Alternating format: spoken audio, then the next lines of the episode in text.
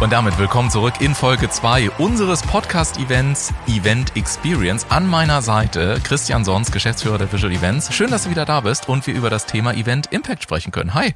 Hallo Ulf, genau, freut mich auch hier zu sein und mit dir über diese wichtigen Themen halt auch zu diskutieren und zu sprechen. Ja? In der Tat. Und ich habe natürlich mich bemüht, auch für Sie da draußen wieder ein paar coole Fragen zusammenzustellen.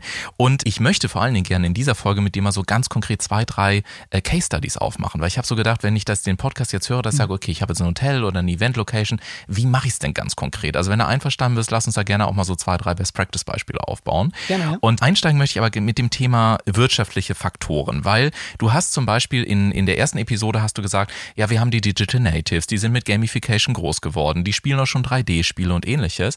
Und was ich feststelle momentan ist, es gibt am Markt unendlich viele Lösungen. Jede Lösung ist sowieso per se nochmal besser als alle anderen, die es vorgab. Und wenn ich jede Lösung als Event-Location kaufen würde, dann habe ich zwar wahrscheinlich am Ende das absolute mega 3D sonst was Experience Erlebnis, aber wahrscheinlich bin ich auch für die nächsten 500 Jahre pleite. Also das bedeutet auf gut Deutsch, wie kann ich denn jetzt auch ganz konkret vorgehen als Eventveranstalter, als Location, um mich da nicht zu verzetteln, sondern dafür Sorge zu tragen, dass sich am Ende des Tages das Invest im wahrsten Sinne des Wortes für alle Beteiligten auch lohnt. Ja, ist eine sehr, sehr gute Frage, denn ähm, wenn wir uns das heute einmal anschauen, wie werden solche Entscheidungen getroffen für oder gegen Software oder Einsatz von Techniken, dann haben wir da so typische Treiber, ähm, wo wir ganz rational drüber nachdenken. TCO zum Beispiel, Total Cost of Ownership. Dann haben wir aber auch solche Themen wie, wie viel Arbeitserleichterung bringt mir das? Wie kann ich das bemessen? Und, und, und. Und dann ist es mehr eine rationale Entscheidung, wenn ich irgendwelche Kennzahlen dafür zusammensammle und denke, ja, da machen wir hier mal einen Strich und da einen Strich und kann das Paket denn dieses oder jenes? Und da muss ich aber ganz klar sagen, das ist am Ende durchaus der falsche Weg, denn das ist eine rationale Punkt, Punkt, Punkt Entscheidung, die nicht das wahre Leben abbildet, mhm. sondern da ist ja viel mehr die Frage, die ich mir eigentlich stellen muss, wenn ich so eine Entscheidung treffen möchte. Wie unterstützt mich die Software insgesamt? Also nicht kann sie Punkt A, B oder C, sondern ist Punkt A für mich denn der wichtige Punkt oder eher Punkt B oder C?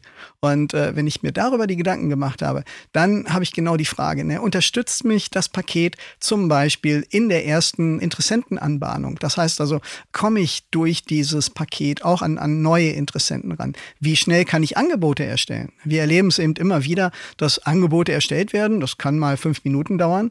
Aber das Feedback, was wir haben auf Umfragen, mhm. ist, dass so eine Angebotserstellung, Diskussion zwischen zwei und fünf Stunden dauert. Und was ist, wenn ich das dann eben reduzieren kann? Und nicht nur das Angebot, sondern wenn ich dann gleich auch damit in die Buchungsstrecke gehen kann, sodass wir eben eine wesentlich höhere Verbindlichkeit auch haben und, und nicht, ja, wir rufen mal nächste Woche nochmal an und gucken mal, ob es denn vielleicht was wird.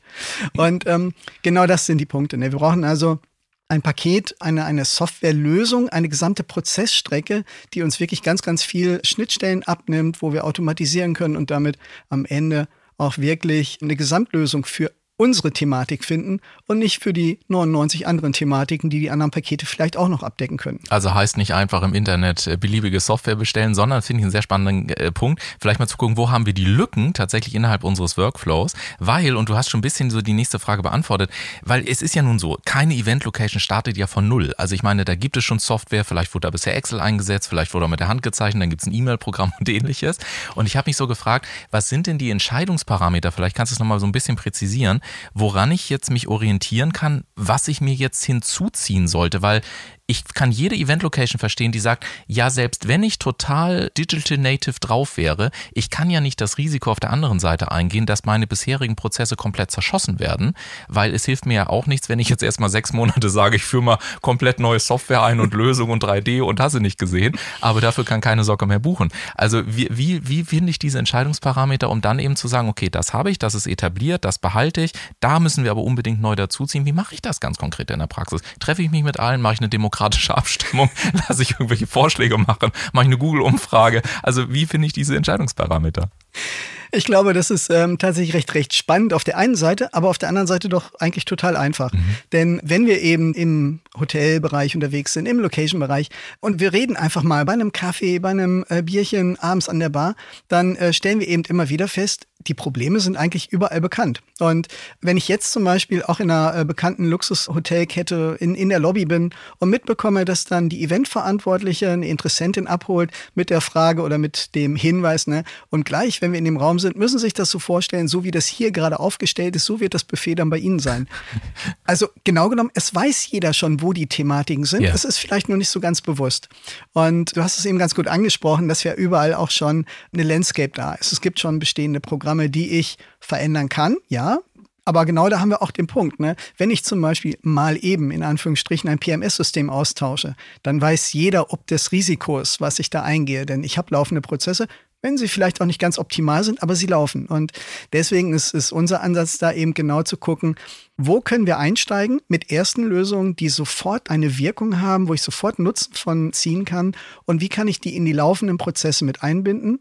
Und wenn wir jetzt den Schritt eins gemacht haben, dann haben wir schon diese Erfahrung von diesem Prozess, wie bringe ich neue Dinge rein, wie läuft der Prozess insgesamt im Unternehmen und dann gucken wir Schritt für Schritt, wo gibt es vielleicht Einzelbausteine oder größere Komponenten, die man eben in Zukunft dann auch noch austauschen kann. Aber ganz wichtig dabei, Schritt für Schritt vorzugehen und nicht Big Bang, weil wie du schon sagtest, dann ist relativ sicher, erstens, der Big Bang wird sich immer noch wieder um mindestens 12 bis 24 Monate verschieben. Mhm. Und wenn ich ihn denn dann mache, dann bin ich die nächsten drei, vier, fünf Monate mit sehr, sehr starken Problemen unterwegs. Und deswegen halt wirklich schrittweise und da haben wir genau den Punkt, dass wir, wenn wir jetzt sagen, okay, die Bestuhlung, die Darstellung des Hauses im Internet, dieses Gamification, ich habe eine komplette Digital Site Inspection, die ich bereitstelle meinen Kunden. Das sind Themen, die heute zum großen Teil mit Bildern gemacht werden, mit 2D-Zeichnungen auf Papier oder eben in Word, Excel und Co. Und da haben wir also den ersten Einstiegspunkt, wo wir direkt anfangen können, die Prozesse unterstützen, Effekte erzielen, ohne die laufenden Prozesse wirklich zu gefährden. Ja, du hast Digital Site Inspection und ähnliches da gerade gesagt, also auch VR 3D, ja letztendlich auch Bestuhlung, auch das ist so ein Thema. Sie müssen sich vorstellen, hier steht später das Buffet wie in dem anderen Raum die Tische. Wenn es nicht tatsächlich wahr wäre, wäre es ja fast amüsant, aber ich habe das tatsächlich auch schon erlebt bei einer Geburtstagsfeier, die ich planen wollte. Jetzt habt ihr als Company, das darf man ja fairerweise auch mal sagen, extrem starken Hintergrund. Ihr bietet ja auch äh, ja so die Erstellung von 3D-Umgebungen an. Du hattest das in Folge 1 schon mal so ein bisschen angesprochen, was so die positiven, äh, ja, was der Impact darauf ist. Aber gib uns da nochmal so ein paar ganz konkrete Beispiele aus der Praxis. Vielleicht fällt dir auch ein ganz konkretes Beispiel ein. Was ist so ein typischer Effekt in Bezug auf den Erfolg einer Veranstaltung, wenn ich jetzt sage als Eventverantwortlicher, ich möchte zum Beispiel so ein 3D ähm, Digital Site irgendwie einsetzen oder eben auch die Bestuhlung dementsprechend in 3D mit abbilden. Was sind so typische Effekte in Bezug auf den Erfolg der Veranstaltung? Mhm. Ich glaube, da haben wir auch wieder unterschiedliche Punkte. Der erste Punkt ist auf jeden Fall der, schaue ich mir mal das Thema Maximalbestuhlung an. Also ich gehe hin, ich möchte ein Event machen, größte Revenue, also Maximalbestuhlung. Ich meine, jeder von uns kennt das mit Sicherheit, dass er irgendwo schon mal in der Stuhlreihe gesessen hat, ne, vor ihm, naja, gerade mal so die minimalen gesetzlichen äh, Anforderungen am Platz, neben ihm sowieso kein Platz und die Erinnerung ist, hm, naja, ist ziemlich kuschelig gewesen. Und genau das ist es. Ne? Wenn ich jetzt eben das Ganze auch wirklich dreidimensional plane, dann habe ich vorher schon den Eindruck, wie sieht das Ganze denn aus und sollte ich nicht vielleicht doch lieber auf eine Stuhlreihe verzichten, dafür ein bisschen mehr Platz machen und dann eben ein, eine wesentlich größere Zufriedenheit der Teilnehmer und natürlich dann auch des Veranstalters haben. Und das sind so die Themen gerade dort im 3D. Oder wir sehen das immer wieder. Vorstellung. Vorstellung ist bei jedem anders. Ne? Ganz, ganz viele, auch sehr versierte Menschen, die ich kenne, die ganz tolle Dinge planen und kreativ sind, die haben dann doch ein Problem, auch durchaus sich dreidimensional Dinge vorzustellen, wie mhm. sie denn wirklich aussehen. Und da kommen wir dann zum Beispiel mit der AR, wo wir also in einen Raum hineingehen und uns über dann das iPad oder eben ein anderes äh, Tablet mit, mit Android die Bestuhlung einblenden lassen. Das heißt, wir machen gar nichts, im Raum. Der Raum ist einfach nur leer und wir gehen da durch und wir sehen, wie sieht es wirklich aus. Also das Gefühl, wie wird die Veranstaltung nachher sein, können wir vorher bereits erleben. Und das ist ein, ein absoluter Gamechanger, denn diese On-Site-Termine, auch wenn wir heute sagen, ja, Digital Natives, die machen alles selber, die gehen übers äh, Netz etc., finden die On-Site-Termine zur letzten Besichtigung eben doch immer noch statt. Und wenn ich dann den Interessenten gleich direkt zeigen kann, wie sieht es in diesem Raum aus, den sie sich ausgesucht haben, ja, dann ist nur noch die Frage, wo muss ich unterschreiben? Ja, bei einer Sache will ich da nochmal nachhaken, weil das ist mir noch nicht so ganz klar. Du hast es gerade zwar zwischen den Zeilen schon angesprochen, aber wenn ich jetzt AR, also sprich Augmented Reality habe, Es ist ja heute so, dass ich teilweise auch bei einschlägigen Online-Händlern mir schon Klamotten angucken kann in 3D, die ich dann später bestelle beispielsweise. Oder ich kann eine Wohnung oder ein Haus in 3D besichtigen. Aber hier bei einem Event geht es ja nicht nur darum, dass ich es besichtigen kann, sondern du hast ja gerade gesagt, wir müssen ja zusammen dann an einem Projekt arbeiten. Also vielleicht sehe ich das dann und sage, oh, ich möchte aber gerne die Stuhlreihe vielleicht mal von links nach rechts stellen. Ich möchte mal verschiedene Szenarien haben. Also wir haben ja einen ganz anderen Kooperationsgedanken, wenn wir jetzt an ein Event denken und womöglich zwischen Event Location und Kunde dann noch diese Zusammenarbeit besteht. Wie funktioniert das? Funktioniert das überhaupt? Geht das? Also wie, wie funktioniert diese Corporation in Abgrenzung zur einfachen 3D-Visualisierung, vielleicht zu einer Jeans, die ich mir dann irgendwie im Onlinehandel bestellen möchte? Ja, genau, ja, die Jeans, das wäre natürlich schon ganz schön, ne, wenn ich dann auch noch gleich sagen könnte, wir müssen da mal drüber reden. Ja. ist, halt, ist halt schwierig, ne? Genau. Und deswegen, ja, bei dem, bei dem Event ist es halt so, ne? Da haben wir ganz, ganz viele ähm, Beteiligte. Wenn wir die Privatveranstaltung sehen, haben wir den direkten Auftraggeber. Wenn wir den Eventveranstalter eben sehen oder eben zum Beispiel auch der Firmen-Event, Teambuilding, solche Geschichten zum Beispiel. Wer organisiert das? In der Regel haben wir dann die Personen, die es organisieren, die darüber diskutieren, die das machen.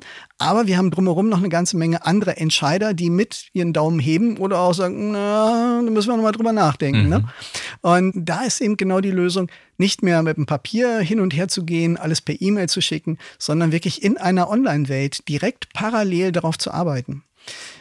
Gerade die Digitals sehen das so Dinge wie ein Whiteboard. Das ist somit eins der, der üblichsten Themen heute, dass ganze Teams parallel aus der ganzen Welt auf einem Whiteboard arbeiten im mhm. Netz. Und wenn ich hier in unserer Location da was draufschreibe, dann taucht das sofort in der ganzen Welt auf und jeder sieht, was ich auf das Board geschrieben habe. Und genau das ist auch die Planung der Zukunft. Wir können heute hier bereits dann die Planung aufbauen, wie soll die Bestuhlung aussehen und gleichzeitig können alle anderen mit darauf zugreifen, vielleicht sogar Anmerkungen und Tipps machen. Und damit haben wir dann wiederum den Punkt, eine wesentliche Verkürzung des gesamten Entscheidungsprozesses. Alle sind mit eingebunden und wir können sie sofort richtig abholen und müssen nicht noch wieder eine Iterationsschleife nach der anderen drehen. So faszinierend das auch klingt, aber du hast gerade gesagt, die Online-Welt. Und jetzt habe ich mich gerade gefragt, naja, online ist ja schön, aber oftmals ist es ja, dass man beispielsweise auch bestimmte Event-Locations oder auch äh, Grand Hotels hat beispielsweise, wo vielleicht das Argument kommen könnte, naja, es ist Charakter unseres Hauses, dass wir genau nicht in diese ganze Online-Welt einsteigen. Wir haben vielleicht auch eine Kundenstruktur, die das gar nicht möchte. Vielleicht in irgendwelchen Kurorten und ähnliches, wo man sagt, nee, die Leute kommen hier, um ein bisschen, bisschen Online-Detox zu bekommen und nicht noch die ganze Zeit noch mehr online zu machen. Also, was würdest du jemandem sagen, wenn jetzt vielleicht draußen auch jemand äh, an den Lautsprechern sitzt und sagt, verstehe ich alles, aber wir haben vielleicht eine Kundenstruktur, die vielleicht auch aus älteren Menschen besteht, die mit diesem Online-Thema noch gar nicht so versiert sind. Siehst du das als Gefahr? Siehst du es gar nicht? Wie sind da deine Praxiserfahrungen? Klar, es gibt immer noch, und das ist jetzt natürlich nicht, nicht negativ gemeint, sondern es gibt eben einfach Menschen, die sagen, nee, digital ist nicht so meine Welt. Ich ähm, habe heute auch immer noch meine Groschen im Portemonnaie, mit denen ich bezahle. Ne? ja. Vollkommen in Ordnung und genau die müssen wir auch abholen. Und dafür haben wir natürlich auch nach wie vor die Möglichkeiten, das Ganze auszudrucken, per Post zu verschicken, ähm, das Ganze wieder zurückzubekommen. Aber wir haben jetzt schon bereits den Vorteil, wenn wir dann zum Beispiel einen geänderten Plan, Informationen haben, wir pflegen sie bei uns digital ein. Und damit sind alle anderen Prozesse bei uns eben wieder digital und laufen genauso smooth durch, wie wir das ansonsten auch erwarten. Und natürlich der Kunde, der Interessent, der ist dann eben nicht digital angebunden, aber das macht ja nichts, sondern wir wollen ihn ja auch abholen, wir wollen ihn ja auch gewinnen. Aber unsere Prozesse intern, die sind einfach besser. Mhm. Und wenn wir gerade nochmal so schauen, wer ist denn digital unterwegs oder auch nicht unterwegs, da muss ich auch sagen, haben die letzten Jahre nochmal einen ganz, ganz großen Change auch gebracht. Wenn ich mir in meinem privaten Umfeld oder eben auch einfach auf der Straße, in der Straßenbahn oder so mich mal umschaue, wer hat sein Handy in der Hand und wer ist dann auf äh, WhatsApp, Facebook, Instagram und Co. unterwegs, dann sehe ich ganz oft eben, ja, viele Menschen, die schon ganz weiße Haare haben und eben also auch ein gewisses Alter haben, wo man erstmal sagt, naja, nee, also digital ist bei denen nicht so. Aber ich glaube, da vertun wir uns ganz, ganz groß, denn durch ihre Kinder und durch ihre Enkel sind eben auch die älteren Personen jetzt in den letzten Jahren daran geführt worden. Und ich sehe das ganz, ganz häufig. WhatsApp wird genauso stark und häufig benutzt wie früher das Festnetztelefon. Mhm. Also insofern darf man sich nicht täuschen. Auch die älteren Menschen sind teilweise deutlich digital affiner, als wir das vielleicht im ersten Moment meinen. Ja, ganz wichtiger genau. Aspekt. Und sicherlich ist das vielleicht, du hast jetzt ganz verschiedene Aspekte angesprochen. Ich würde gerne auch für Sie als Hörer da draußen dir gerne folgende Frage stellen, um so die zweite Episode nochmal zusammenzudampfen. Also ich glaube, es ist sehr, sehr klar geworden, es lohnt sich. Es gibt ganz klare Entscheidungsparameter. Du hattest am Anfang dieser Episode gesagt, wie man noch anfangen sollte. Also wirklich mal Step by Step und ähnliches. Jede Menge Informationen. Lass uns doch bitte nochmal versuchen, als Frage an dich mit bitte um kurze Antwort Antwort, so eine Art Checkliste zu erstellen. Also wenn wir jetzt sagen, ich bin für Eventverantwortlicher, ich möchte für meine Kunden erfolgreiche Events ermöglichen, wie gehe ich am besten vor? Wie ist der beste Workflow-Prozess? Wenn wir da so eine Checkliste haben von irgendwie so den, den wichtigsten fünf bis sieben Punkten, was würdest du sagen, was sollte in welcher Reihenfolge gemacht werden? Da hätte ich als erstes die Frage genau, wie stelle ich die Location dar? Ähm, Habe ich also eine realistische Ansicht? Kann ich äh, im 3D da durchgehen? Kann ich dieses Erlebnis rüberbringen? Mhm. Das ist also der erste Punkt. Der zweite Punkt ist dann eben aber auch, wie vereinfacht mache ich das Ganze? Ne, wir erleben es heute immer wieder, Entscheidungen werden in Bruchteilen von Sekunden getroffen, manchmal. Und jetzt habe ich die erste Entscheidung getroffen, die Location ist interessant. Die zweite Frage ist, wie teuer ist es? Und dann habe ich genau diese Buchungsstrecke. Komme ich also sehr einfach in die Buchungsstrecke rein, kann Anfragen stellen. Das ist also der, der nächste wichtige Punkt. Dann der dritte Punkt ist, wie einfach plane ich mit dem Kunden? Denn ich hole ihn ab und er muss das Gefühl haben, ich bringe die Expertise mit. Denn die gute alte Frage, ja, was möchtest du denn? Die ist zwar nett gemeint, aber am Ende weiß der Kunde das unter Umständen gar nicht, sondern ich sage ihm, ich bringe ihm mit, ne, welche Best Practice gibt es, wie sollen die Bestuhlungen sein, etc. Also genau das dann mit aufbauen und ihm auch wirklich zeigen und ihn dann auch dabei mit abholen. Und dann eben genau nicht nur das, sondern die nächsten Schritte. Ne? Wie baue ich das Catering auf? Welche Zusatzleistungen kann ich ihm direkt mit anbieten? Und das geht dann weit über das Thema Verpflegungspauschale hinaus, sondern eben das ganze Package drumherum, die Musik zum Beispiel, die, äh, das Entertainment. Und das wäre so der, der Weg, angefangen von der ersten Idee, wie sieht das Haus aus, ihn wirklich in jeden einzelnen Schritt mit einbinden, ihn mit abholen und ihn nicht alleine lassen und irgendwann hoffen, er wird mal antworten. Ja, bin ich völlig bei dir. Du hast es jetzt praktisch auf vier Punkte schon rund reduziert. Ich habe mich gerade gefragt, ist ein fünfter beispielsweise auch sowas wie ein Nach, also im Vertrieb würde man sagen After Sales oder irgend sowas, also dass eben vielleicht auch nochmal gemeinsam ausgewertet wird, dass über Rebookings gesprochen wird, dass also eben auch die Lebenslinie zu dem Kunden da nicht abreißt. Spielt das auch eine Rolle oder schießt das dann schon das Ziel hinaus aus deiner Sicht? Nee, das ist äh, auch gerade im Anschluss ein ganz, ganz wichtiger Punkt, denn ähm, wir sehen es, wir hatten vorhin schon mal über das äh, Thema ähm, private oder auch Business-Hotelbuchung, Übernachtungsbuchung. Da ist es ja auch so, dass die guten Häuser immer mehr auch darauf reagieren und dir ein oder zwei Tage später eine E-Mail schicken, ne? ja, wie war die Übernachtung, waren sie zufrieden, mhm. was können wir verbessern, etc. Also versuchen, im Kontakt zu bleiben und genau das sollten wir jetzt eben nach äh, einem Event auch machen, uns genau das abholen, uns den Moment nutzen, einfach über weitere Events zu sprechen sprechen, neue Ideen, neue Möglichkeiten. Gerade wenn wir mit Eventveranstaltern reden, dann ist es für uns als Location ja extrem wichtig, dass der Spaß damit hat, uns weiter zu buchen für andere neue Events, die er akquiriert oder durchführen möchte. Und dafür ist natürlich dann vor allen Dingen eins wichtig, nämlich die Event, ich versuche es, Memorability, die Erinnerungswürdigkeit, wenn man es mal so sagen möchte. Darüber sprechen wir in der nächsten und letzten Episode jetzt erstmal hier im Podcast. Und ich habe mir nochmal aufgeschrieben, zusammengefasst, also erstens die Zugänglichkeit zu meiner Location in 3D, Punkt 1 auf dieser Checkliste. Das zweite Punkt ist Vereinfachen in der gesamten Buchungsstrecke. Der dritte Punkt war die eigene Expertise klarer hervorarbeiten und auch einbringen, sodass der Kunde eben nicht mehr nur gefragt wird, ja, erzählen Sie mal, was stellen Sie sich dann so vor, sondern dass man eben auch mal klare Tipps geben kann. Wäre ja auch mal cool tatsächlich, wenn man irgendwo hingeht, mit jemandem spricht und er sagt, okay, Sie wollen also ein Event veranstalten, ein Teambuilding, dafür gibt es Best of folgendes Bestuhlungsszenario, das und das sind die besten Impact-Treiber. Das wäre ja auch mal eine schöne andere Wahrnehmung einer Event-Location als ja. das, was man teilweise als Firma so erlebt. Dann war Punkt 4 äh, die klaren Ableitungen für weitere Empfehlungen. Also woraus wird dann wirklich der Impact? Ich glaube, da ist sowas wie Zahlungssysteme und wahrscheinlich fallen da dann ganz genauso rein.